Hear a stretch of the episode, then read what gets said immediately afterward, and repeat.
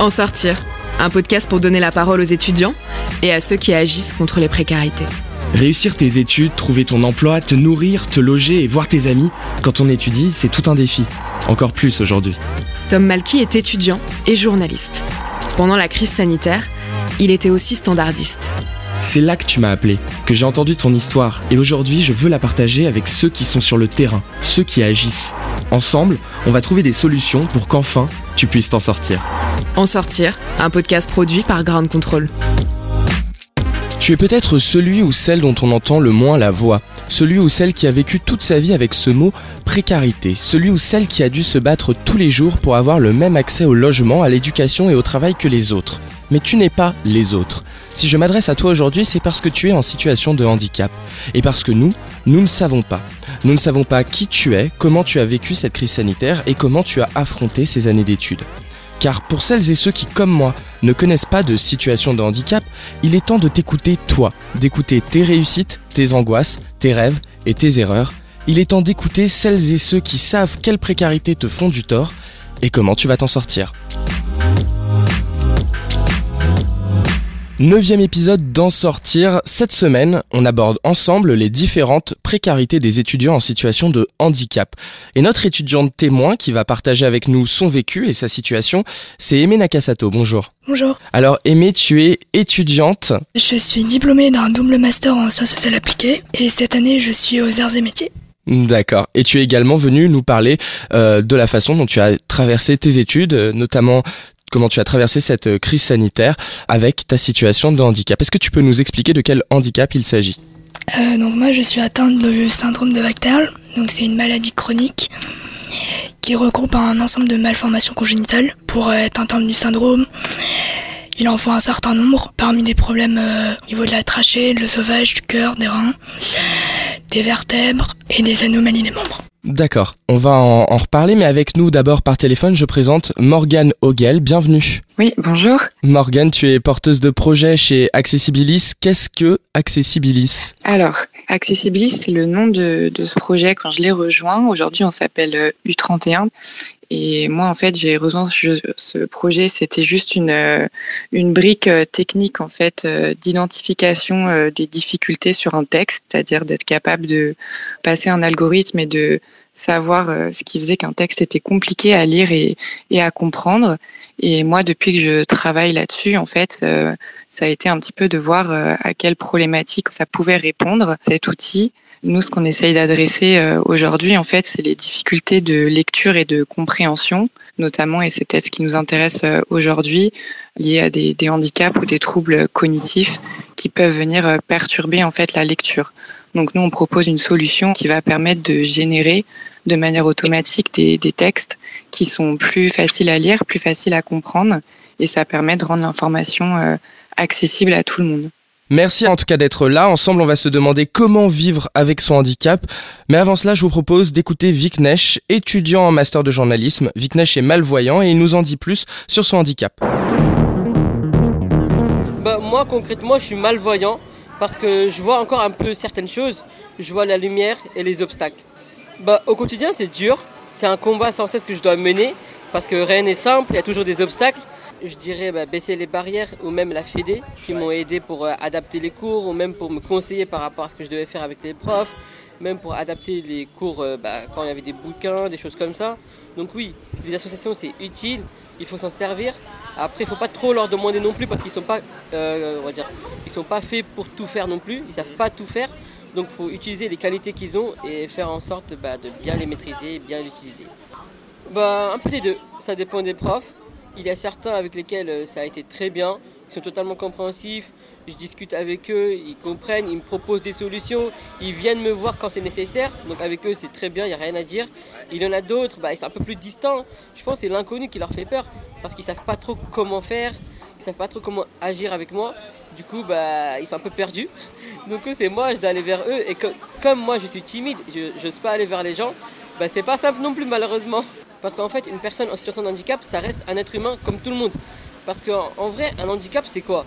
Parce qu'il y a des personnes, elles sont pas bah, forcément fortes en français, d'autres qui sont nuls en maths, ou d'autres qui est grand, d'autres qui est petit. Donc en fait, on a tous un handicap d'une façon ou d'une autre dans la vie. Parce qu'il y a forcément un domaine, un secteur où on est nul concrètement. On ne peut pas tout maîtriser, on ne peut pas être euh, à la perfection partout. Donc on a forcément un handicap.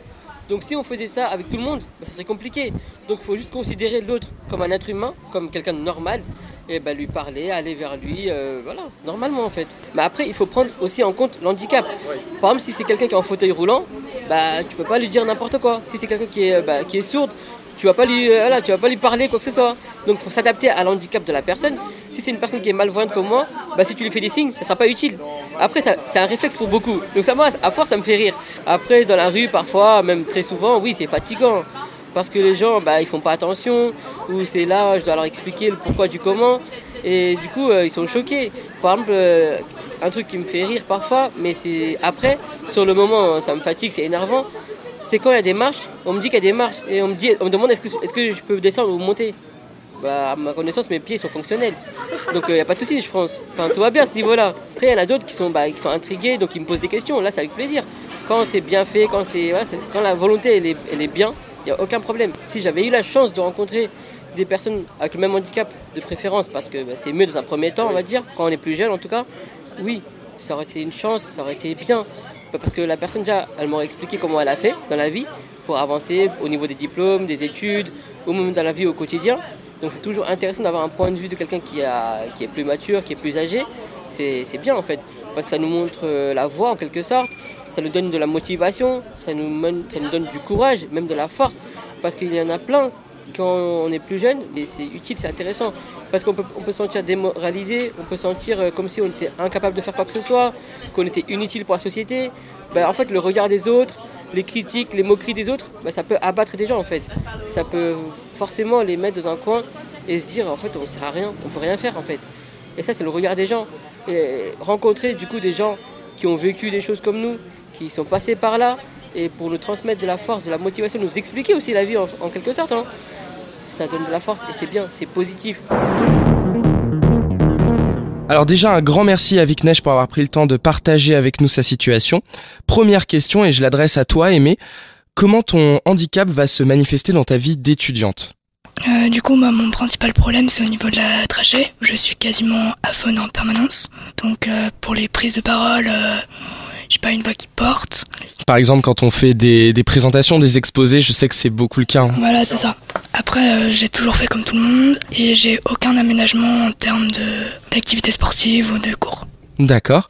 Et alors, euh, en quoi la crise sanitaire, elle a amplifié euh, peut-être ce handicap? Donc, moi, je suis personne à risque, mais j'ai eu accès au vaccin il y a uniquement 5 semaines. Donc, je me suis confinée depuis mars 2020 chez quasiment. Sinon, l'année dernière, j'étais étudiante en alternance. Donc, au début, tout le monde était en télétravail et à partir de juin, euh, tout mon pôle est reparti en présentiel. Moi, j'étais un peu toute seule. Parfois, on m'oublie un peu. Et sinon, je fais du bénévolat depuis 10 ans. Donc là, euh, toutes les activités, euh, bah, ça a été un peu compliqué. Donc je me suis inscrit pour faire du bénévolat, du soutien scolaire en plus, à distance. Mais sinon, voilà, il y a plein de choses que j'ai pas pu faire. En termes d'activités sociales, bah, c'était un peu mort. Et cette année, euh, j'ai pas pu aller en cours en présentiel. Du coup, je suis toute seule depuis euh, plus d'un an. Ça fait beaucoup à encaisser comme isolement aussi. Est-ce que ça a un impact euh, psychologique? Euh, Oui, bien sûr. Bah, déjà en termes de concentration, en termes de travail, moi j'ai réussi à tout suivre, tout réussir. Mais c'est vrai que bah, on travaille quand j'ai des petits troubles de l'attention, bah, du coup je reprends le soir, ou même en termes d'assimilation des connaissances. Cette année, je fais une formation qui est très dense. C'est un peu un condensé de programme. Donc euh, quand t'as 6 heures de la même matière dans une journée, t'as une pause de 10 minutes avec une pause déjeuner, c'est un peu lourd quand même. Et même avec ma famille, j'ai quand même pris des risques. Parce qu'à partir du moment où il y a quelqu'un dans le foyer qui travaille ou qui bouge, je prends quand même des risques. Bien sûr les soirées je n'en parle pas. Donc voilà, ça a été assez dur. Ça a été assez dur. Et bah justement, c'est à, toi que je vais poser ma prochaine question, Morgane. Quelle solution euh, chez U31 vous proposez pour les personnes en situation de handicap qui justement euh, ont peut-être vécu une, crise sanitaire très compliquée, comme Aimé nous le racontait? Euh, Oui, oui, effectivement. Enfin, moi, ça me parle euh, d'autant plus qu'en fait, avant de débuter ce projet, je faisais une thèse en fait à l'université donc euh, voilà, j'ai eu l'occasion euh, d'être en lien avec les étudiants parce que j'ai donné euh, des cours pendant plusieurs années, donc c'est des choses familières.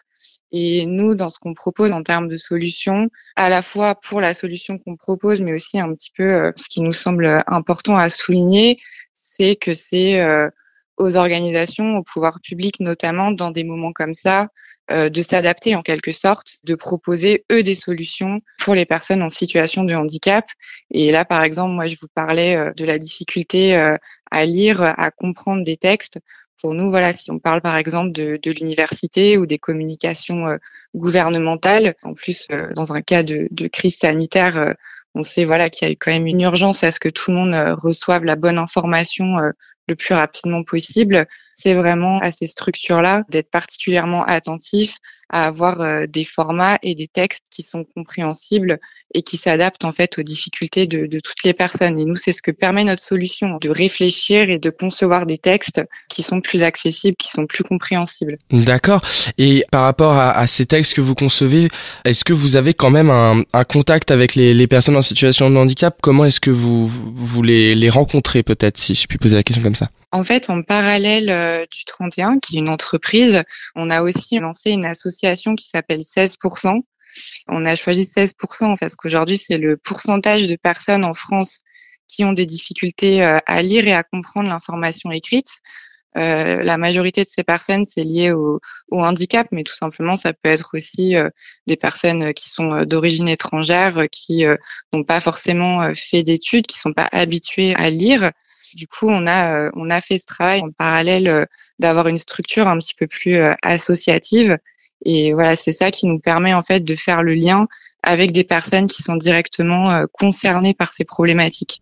C'est compliqué pour une personne qui, sans même parler nécessairement de handicap, mais qui a des difficultés dans telle ou telle, je vais dire discipline, mais évidemment plus large.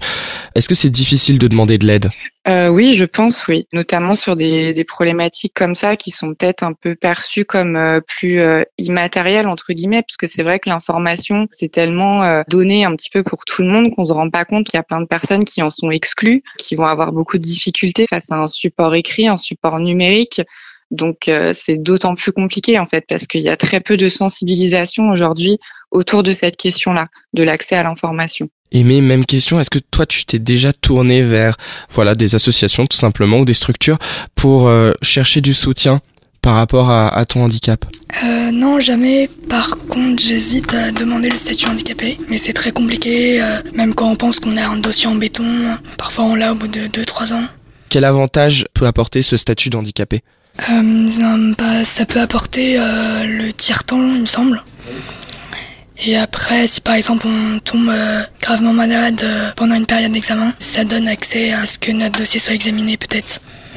Par exemple, moi j'ai eu un problème de santé euh, pendant des partiels. J'ai eu aucun aucune aide, aucun traitement, aucun traitement de faveur. J'ai dû tout repasser. Est-ce que tu t'es retrouvé face à des gens compréhensifs ou finalement pas tant que ça dans la vie d'étudiant, j'ai envie de dire, par rapport aux professeurs par exemple euh, Oui, plutôt. Après, il y a toujours des exceptions.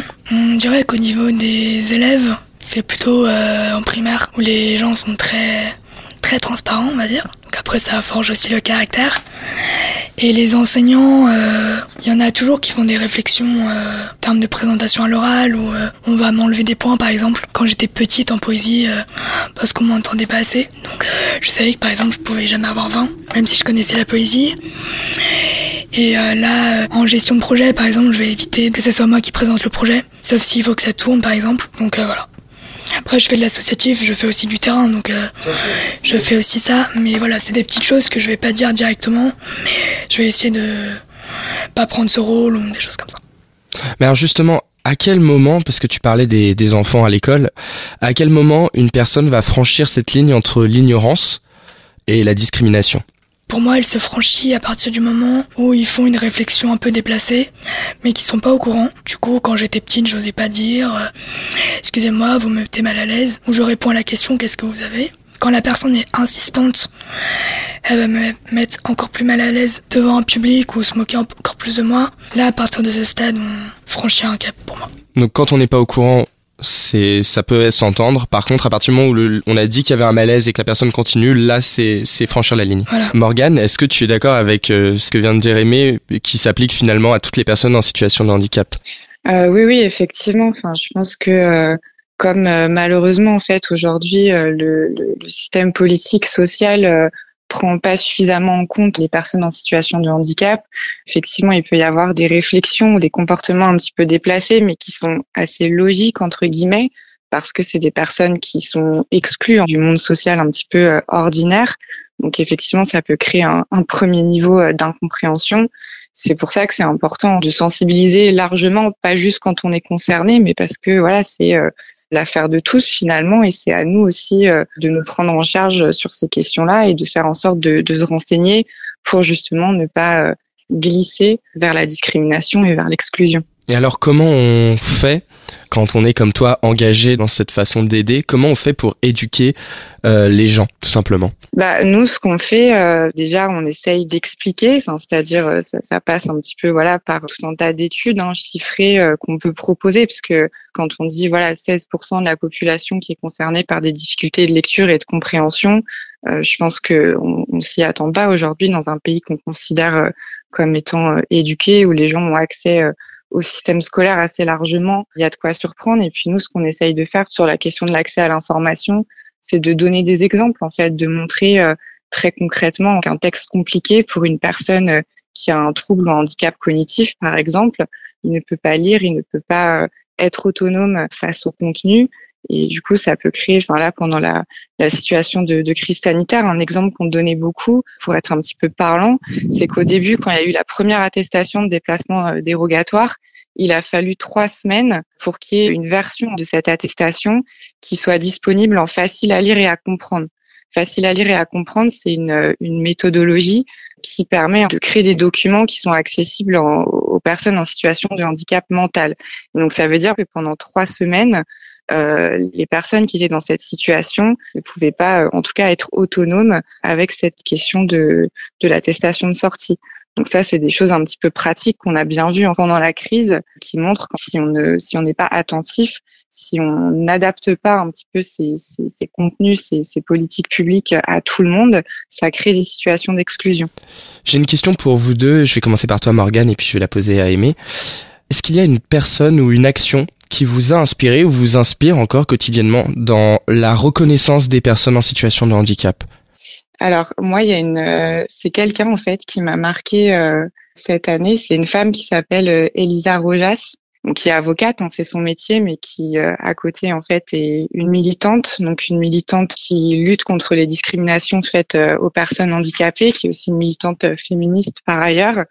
Et voilà, je trouve que c'est une jeune femme euh, extrêmement brillante qui arrive à parler du sujet du handicap comme une question pas uniquement euh, médicale, même si euh, c'est aussi le cas, mais qui est aussi une question politique en fait et de choix politique. Et moi, c'est vraiment la, personnalité qui m'a inspirée cette année et j'invite tout le monde à écouter les différentes interventions qu'elle a fait dans les médias ces, derniers mois, parce que ce qu'elle dit est extrêmement éclairant. Et toi, Aimé, une personne qui t'inspire? Moi, je, je, cite la même personne parce que euh, le fait qu'elle soit juriste, les discriminations, donc euh, discrimination envers les personnes atteintes de handicap, euh, s'appelle le validisme. Et c'est surtout sur le plan juridique qu'il faut qu'il y ait des avancées. Parce que sur le terrain, bah, c'est bien, mais quand ça se concrétise pas, c'est dommage. Donc il faut savoir que la France a ratifié une euh, convention internationale en termes de, du droit à l'autonomie pour les personnes atteintes de handicap qui n'est pas du tout respectée. Donc euh, voilà, donc là sur ce point, euh, elle essaye de médiatiser et de faire en sorte que ça bouge. Le fait aussi qu'elle soit féministe, c'est important parce que le validisme, c'est un peu un point mort du féminisme. Donc on pourrait penser que les luttes sociales sont plus euh, compréhensives envers toutes sortes de discriminations. On voit que c'est pas forcément le cas. Donc l'intersectionnalité euh, a aussi ses limites. Et elle est très ouverte en interview. elle a un blog, elle est présente dans les médias, donc voilà elle essaye aussi de mettre en avant cette cause euh, à tous les publics. Et c'est ce qu'on souhaitait faire avec cet épisode, mettre en avant à tous les publics. Merci beaucoup à toutes les deux pour votre participation à ce podcast. C'était un plaisir. Tu viens d'entendre le neuvième épisode d'En sortir produit par Grande Contrôle. Dans le prochain épisode, il y aura des larmes, de la déco et de l'argent. Pour notre grand final, nous parlerons de la précarité matérielle. Rendez-vous dans une semaine donc pour des adieux déchirants et d'ici là je te souhaite bon courage à toi, l'être humain que nous ne connaissons pas mais que nous aimons déjà et qui surtout va s'en sortir.